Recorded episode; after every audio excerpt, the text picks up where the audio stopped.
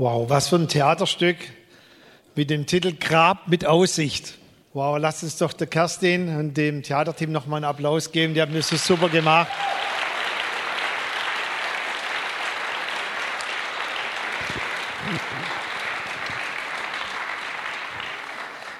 Ja, nachdem sie den Sohn Gottes mit Füßen getreten haben, nachdem sie den allerhöchsten Gott bespuckt haben, alles nur Widerliche getan haben, was man nur tun kann, respektlos ihn behandelt haben wie den schlimmsten Verbrecher, dem sie ihn diesem Kreuzestod, der von den Römern vorbehalten war, für die schlimmsten, allerschlimmsten Verbrecher ausgesetzt haben.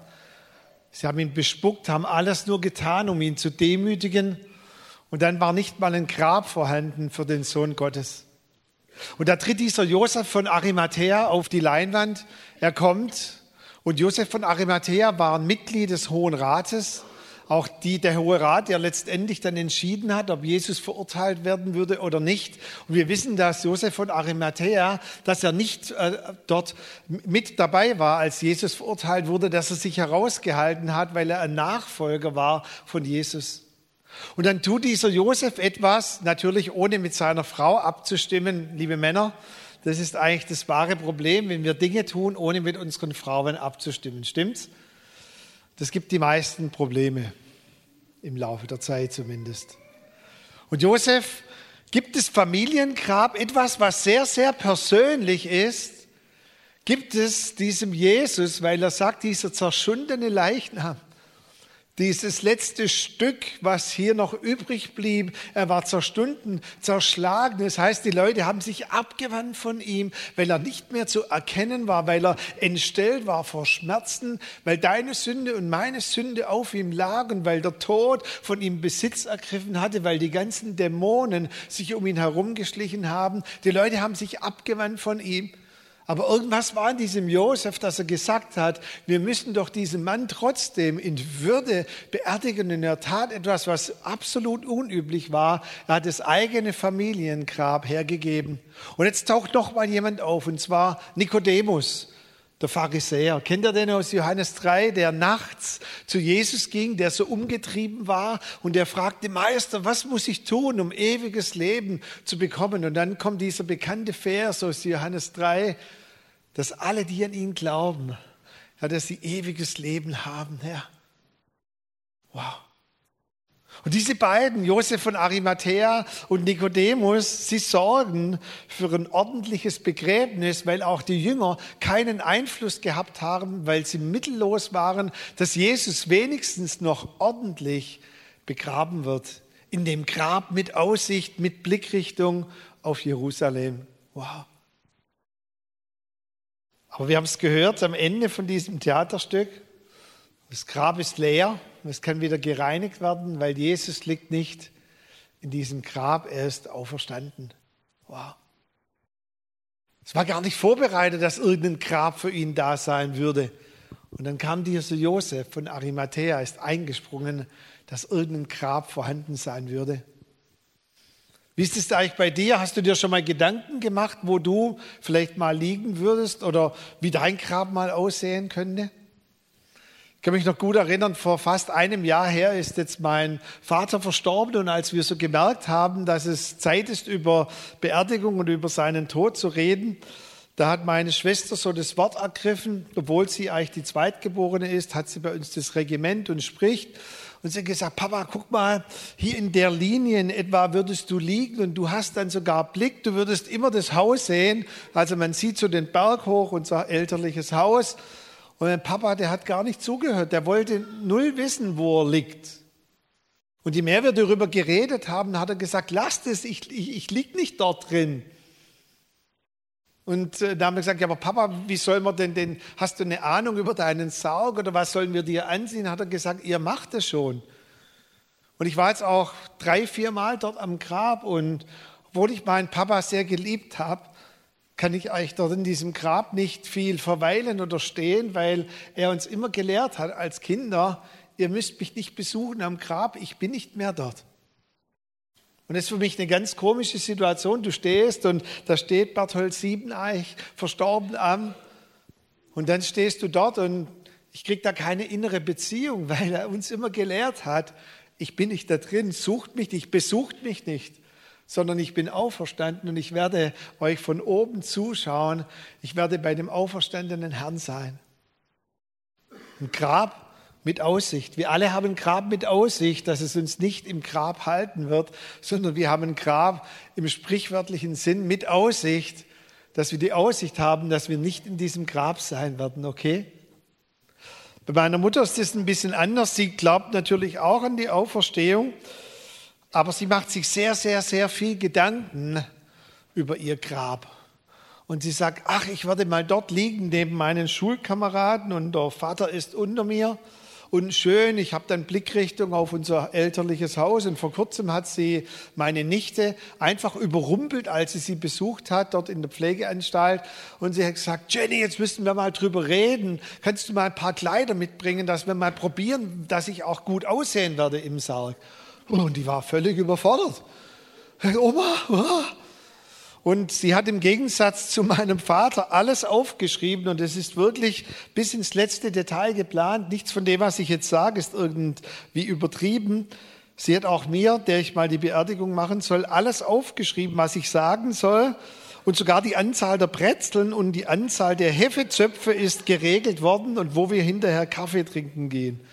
Und jetzt kommt, obwohl das alles schriftlich hinterlegt ist, hat sie vor kurzem gesagt, jetzt will ich eine Änderung. Und dann haben wir gesagt, was für eine Änderung. Und dann hat sie gesagt, streich diesen langweiligen Beerdigungschor, der Marco soll am Grab rappen. oh, weil wir haben gesagt, das wäre dann doch ein bisschen wahrscheinlich zu schwierig. Nicht nur für Marco selber, sondern für alle Beteiligte. Wir stehen dann alle da, yeah, yeah, yeah. Ich glaube, spätestens dann wird mein Vater irgendwie vom Himmel her. Ihr wisst, was ich meine.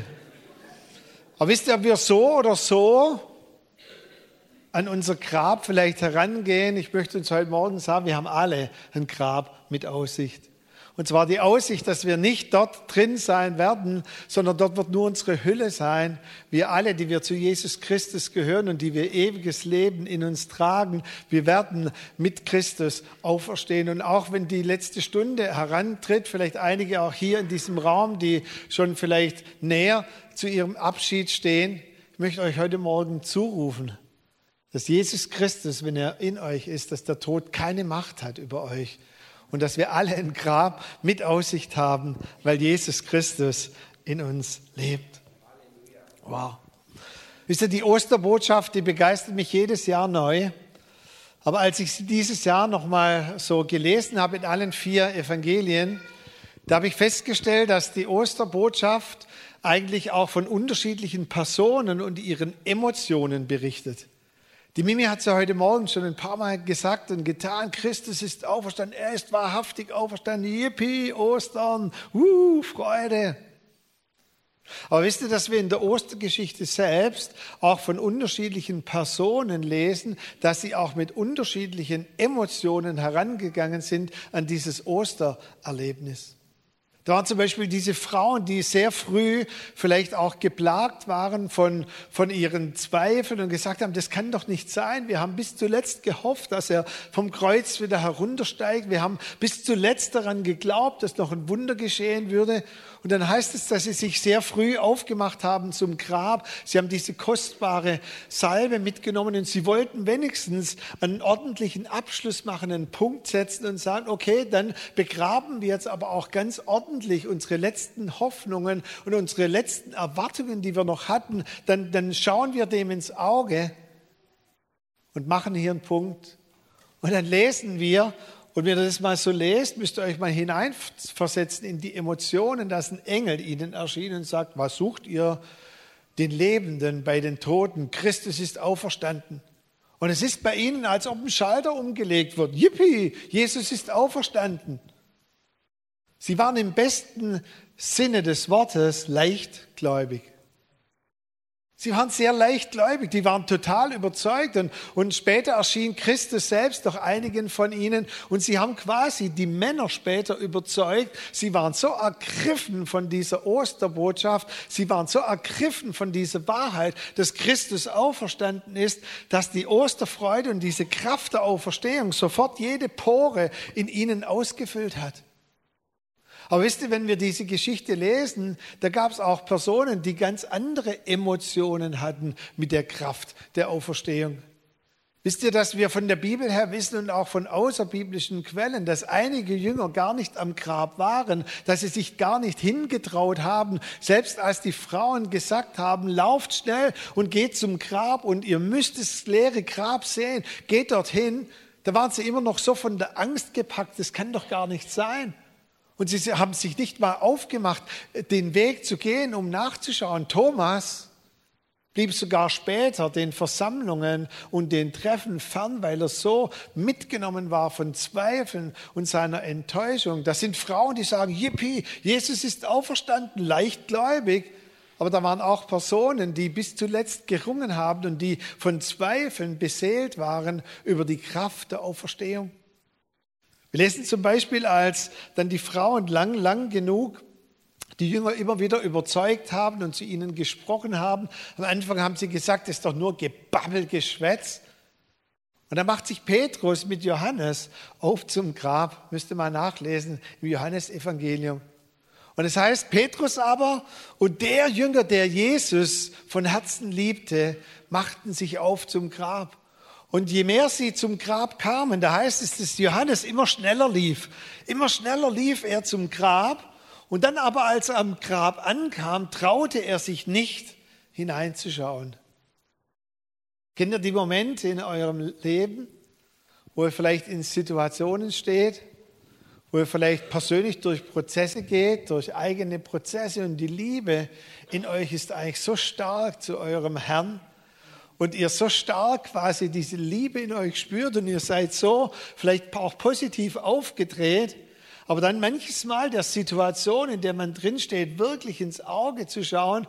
Und Johannes bleibt stehen und es heißt, und obwohl so eine Liebe in ihm war, obwohl er so diese Osterbotschaft ergreifen wollte, hat ihn doch etwas abgehalten, ins Grab hineinzuschauen, vielleicht auch der Wahrheit in, in, ins Auge zu schauen. Vielleicht hat ihn die Frage umgetrieben, ja, aber was ist, wenn ich jetzt reinschaue und der liegt noch drin? Und dann heißt es, dass Petrus ihn quasi wieder eingeholt hat. Und Petrus, er schaute hinein und er sah, dass das Grab leer war und dann heißt es, und er ging nochmal extra hinein und hat alle Tücher und hat alles untersucht. Er wollte es jetzt genau wissen, was da wirklich Sache ist, ob dieses Grab wirklich leer ist. Und jetzt traut sich auch Johannes hinein. Und wisst ihr, als ich diese Botschaft nochmal aus diesem Blickwinkel heraus gelesen habe, sprach der Heilige Geist sehr deutlich zu mir und sagte, Micha, die Kraft der Auferstehung ist unabhängig von deiner eigenen Befindlichkeit und man sagt auch Neudeutsch von deinem ein, vielleicht von deinem eigentlichen Mut, von deiner eigentlichen Gemütsverfassung, die in dir ist. Da waren Frauen, die waren sehr leichtgläubig, die waren Schalter umgelegt, klar ist Christus auferstanden. Da waren andere, die haben sogar, als schon oft berichtet wurde, wie bei Thomas zum Beispiel, und nachdem auch, wie es Peter am Karfreitag gesagt haben, Gräber mit auferweckt wurden und diese Personen durch Jerusalem gingen, war Thomas immer noch nicht überzeugt davon, dass Christus auferstanden ist. Und er hat gesagt, ich muss zuerst meine Finger selber in seine Seite, ich muss ihn spüren, ich brauche eine tiefere Offenbarung davon. Und wisst ihr, für die Apostel, für diese zwölf Apostel, die dann das Werk von Jesus weiter vorangetrieben haben, war ein Kennzeichen, sie mussten eine lebendige Auferstehungserfahrung mit dem Auferstandenen haben. Aber ihr Weg dorthin war völlig unterschiedlich. Jeder hatte einen eigenen Weg für sich. Manche waren so verängstigt, manche wollten vielleicht auch der Wahrheit nicht direkt ins Auge schauen zuerst und sie waren von dieser Osterbotschaft noch nicht ergriffen. Aber die Frage ist nicht, wie sehr wir ergriffen sind, sondern die Frage ist, wie sehr die Osterbotschaft uns ergreift. Und der Punkt, den ich heute Morgen sehr deutlich sagen möchte, ist, die Kraft der Auferstehung ist unabhängig von deiner Verfassung. Die Kraft der Auferstehung ist unabhängig von deinem Level an Glauben. Wisst ihr, das Leben kann uns manches Mal in Situationen hineinbringen, wo wir vielleicht selber gar nicht mehr diese Überzeugung in uns tragen, sei es für persönliche Situationen, sei es vielleicht auch für Umstände. Und wir werden hineingenommen und sagt, Mensch, letztes Jahr ich war bei den Frauen dabei. Klar, da hat jemand von vorne gesagt, Jesus ist auferstanden und ich bin rausgegangen, Jesus ist auferstanden. Aber vielleicht sagst du heute Morgen und sitzt hier und sagst, ich höre das alles an, aber es gibt Bereiche in meinem Leben oder Situationen in meinem Leben, wo ich sage, ja, ich bin auch heute Morgen schnell in den Gottesdienst gelaufen, wie Johannes, aber irgendwas hält mich zurück. Und ich sage, Mensch, pff, aber was wenn? Vielleicht lagen nicht Zweifel, vielleicht innere, vielleicht auch Dinge. Und ich möchte dir heute Morgen zurufen, die Kraft der Auferstehung ist unabhängig von deinem eigenen Mut. Weil die Kraft der Auferstehung ist nur abhängig von einer Person, und zwar von Jesus Christus selber. Ich möchte auf der Grundlage uns mit hineinnehmen in zwei Geschichten.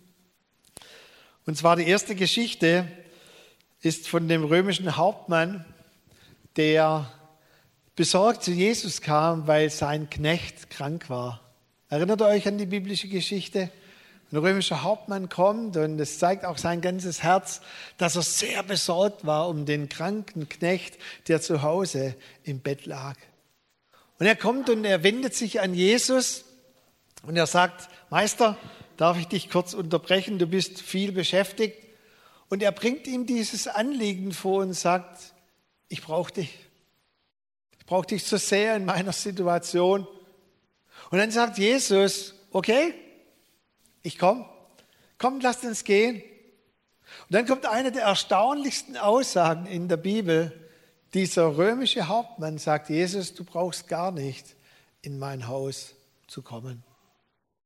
Das ist sehr erstaunlich, weil immer wenn Menschen zu Jesus kamen, die, die sogenannte Witwe von Nein, deren Sohn gestorben war, oder der, der Vater von Jairus oder auch andere, haben immer Jesus angefleht. Ja, Petrus selber hat Jesus angefleht, als seine Schwiegermutter krank war. Jesus, bitte komm in mein Haus, komm du zu mir. Und dieser römische Hauptmann, er sagt, Jesus, du brauchst überhaupt nicht zu kommen, sprich nur ein Ort spricht nur ein Wort. Und dann hat er sogar eine theologische Begründung dafür. Und das finde ich auch so krass in dieser Geschichte, dass Jesus das einfach mal zulässt, was dieser sogenannte Heide eigentlich für eine geistliche Erkenntnis hat. Und er sagt, Jesus, weißt du, bei uns beiden ist es doch ähnlich. Du unterstehst jemand Gott und ich unterstehe jemand dem Kaiser. Und wir haben Autorität und wenn wir etwas aussprechen, dann ist dem Folge zu leisten, weil wir Personen sind, die unter Autorität sind. Und Jesus, wenn du, wenn du sprichst, nur ein Wort, dann werden alle Kräfte des Himmels in Bewegung kommen. Du brauchst dir nicht die Mühe machen, du bist doch so viel beschäftigt, sprich doch nur ein Wort und so wird mein Knecht gesund. Und Jesus spricht ein Wort und über Kilometer hinweg wird in dem Moment dieser kranke Knecht gesund. Und dann wendet sich Jesus diesem Hauptmann zu und er sagt, Hauptmann, solche Art an Glauben, solch einen Glauben habe ich in Israel bisher noch nie vorgefunden. Wow, was für eine Aussage, solch ein Level an Glauben. Wisst ihr, ich möchte heute Morgen auch sehr transparent von mir berichten.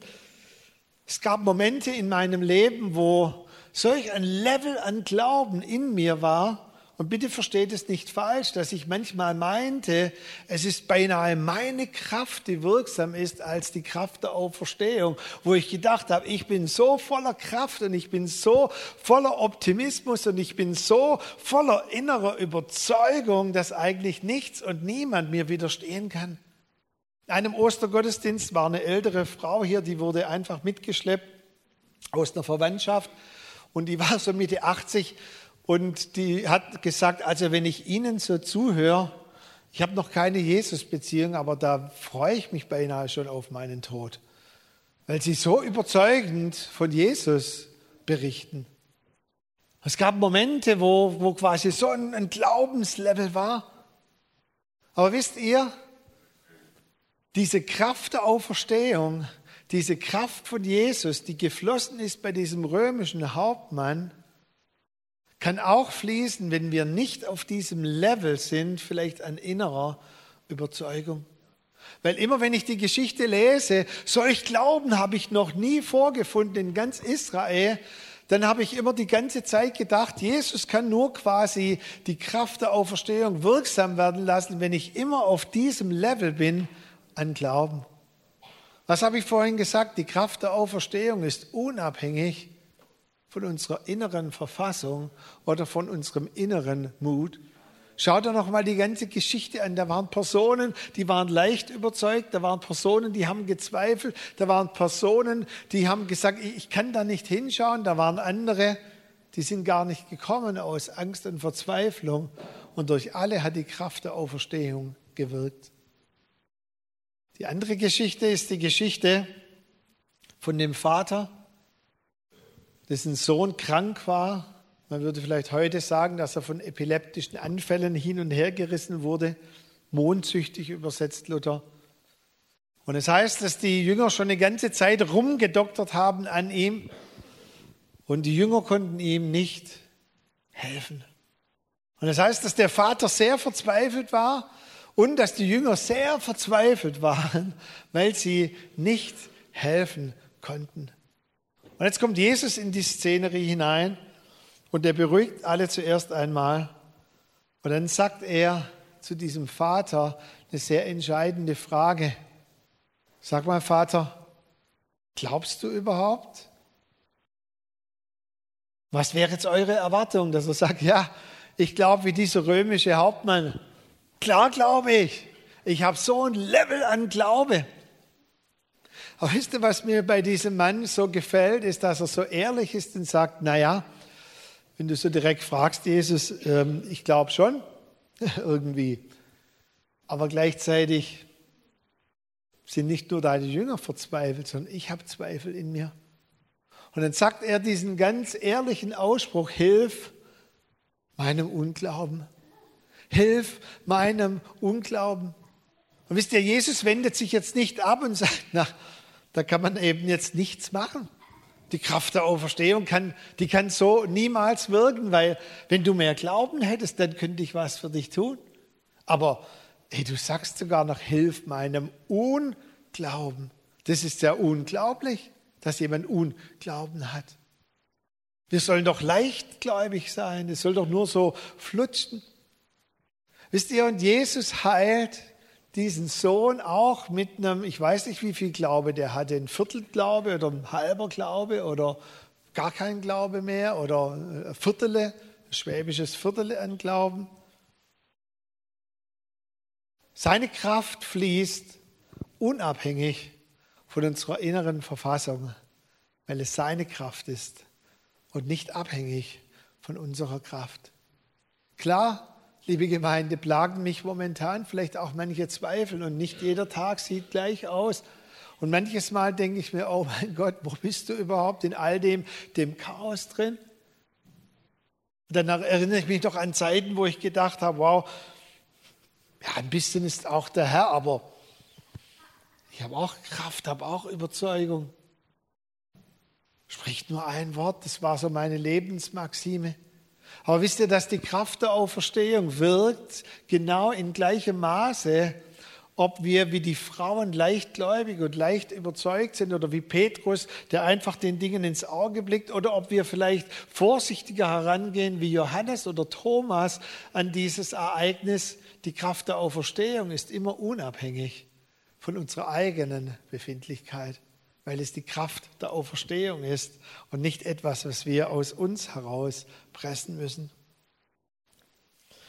Wie sieht es bei dir heute Morgen aus, wenn wir so zusammen sind?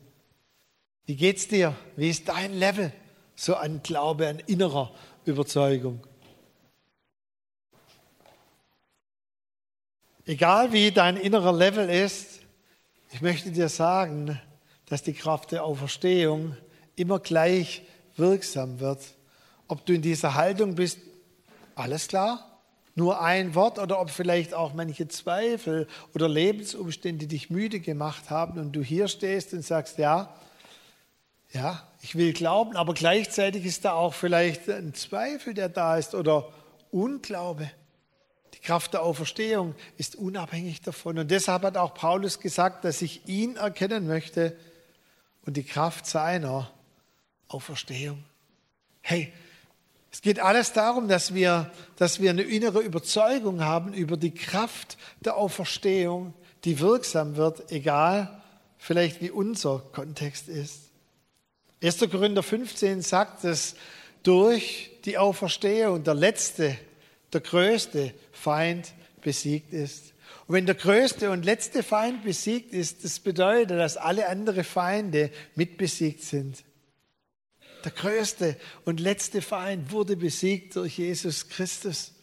Hey, das müssen wir jetzt immer wieder bewusst machen, egal in welchem Kontext, in welchem eigenen Kontext wir momentan drinstehen. Ich möchte abschließen mit einer Geschichte von William Branham. Ich weiß nicht, ob ihr einige, vielleicht ältere werden ihn kennen. William Branham war einer der kann man sagen, schillerndsten Personen. So Anfang 1909 ist er geboren, 1965 gestorben, der sogenannten Erweckungsbewegung. Er war eine Person, die, wenn man jetzt mal nach der Häufigkeit an Wundern, an Totenauferweckungen, die ganz enorme Dinge getan hat. Und dieser William Branham war auch Mitauslöser, was später so als die Glaubensbewegung dann entstanden ist. Oral Roberts und andere, Kenneth Hagen, und dieser William Branham, er hat so viele Dinge getan in der Kraft und Autorität Gottes, hat auch manche ganz schräge Lehrmeinungen gehabt am Ende seines Lebens. Aber er war überzeugt davon, dass wann immer er etwas sagt oder ausspricht in der Kraft des Heiligen Geistes, dass die Kraft der Auferstehung wirksam wird. Das war sein Lebensmaxim. Und deshalb hat er ganz, ganz viele Dinge erlebt, auch dann schon, wo andere ihn von der Bildfläche nehmen wollten, weil er sich ein bisschen verirrt hat in manchen extremen Lehrmeinungen. Und am Ende seines Lebens, sein Leben endete, indem ein betrunkener Autofahrer auf ihn zufuhr, auf einer Schnellstraße in Texas und hat volle Kanne das Auto gerammt. Er und seine Frau wurden aus dem Auto geschleudert und seine Frau, sein Sohn, hat es überlebt, war auch im Auto, ist rumgekrabbelt. Und sein Sohn kam zu William Branham und hat gesagt, Papa, Mama ist tot. Und die Erstversorger kamen und die hat nicht mehr geatmet, nichts, null. Und sie haben sie einfach liegen gelassen. Und dieser Sohn hat gesagt, Papa, Mama ist tot. Und da hat er selber schwer verwundet gesagt, so, nimm meine Hand und lege sie auf ihren Brustkorb. Das hat er gemacht. Und da fing sie wieder an zu atmen. Und er starb. Wisst ihr, weil er bis zuletzt daran geglaubt hat, dass die Kraft der Auferstehung unabhängig ist von der eigenen Verfassung, hat er seinem Sohn gesagt, nimm einfach meine Hand und leg sie der Mama auf den Brustkorb und sie hat wieder angefangen zu atmen. Und er fiel kurze Zeit später in ein Koma und ist dann verstorben. Bis zuletzt war diese Überzeugung in ihm da, dass die Kraft der Auferstehung unabhängig ist von der eigenen Verfassung. Wow, krass, oder? Ob wir heute Morgen leichtgläubig sind, dann freu dich. Wow, ich freue mich über jeden, der hier leichtgläubig ist, wo es nur so flutscht, dann lass es flutschen. Dann segne andere heute Morgen. Aber ich weiß auch, dass Personen hier sind, wo vielleicht von inneren Dingen seid ein bisschen angenagt oder steht auch in persönlichen Prozessen drin, wo es vielleicht nicht so ganz und so leicht flutscht. Und ich möchte dir heute Morgen sagen, schäme dich nicht. Und schäme dich nicht nur heute Morgen nicht, sondern schäme dich auch generell nicht, wenn du vielleicht mit einem halben Glauben vor Gott stehst. Was hat Gott gesagt, dass ein Senfkorn ausreicht? Und ich möchte dir heute Morgen zusprechen, egal ob du leichtgläubig bist oder ob du heute Morgen sagst, wie dieser Mann, pff, ja, um mich rum alle, alles super duper. Aber in gewissen Situationen, die mich betreffen, habe ich vielleicht nur noch einen halben Glauben. Ich möchte heute Morgen nochmal zurufen, die Kraft der Auferstehung ist unabhängig von deiner eigenen Verfassung. Die Kraft der Auferstehung ist unabhängig von deinem eigenen inneren Mut, von deiner eigenen inneren Konstitution, weil es seine Kraft der Auferstehung ist. Und deshalb möchte ich nochmal über uns ausbeten, auch was Paulus gesagt hat. Ihn möchte ich erkennen. Und die Kraft seiner Auferstehung, nicht meine Kraft, sondern die Kraft seiner Auferstehung.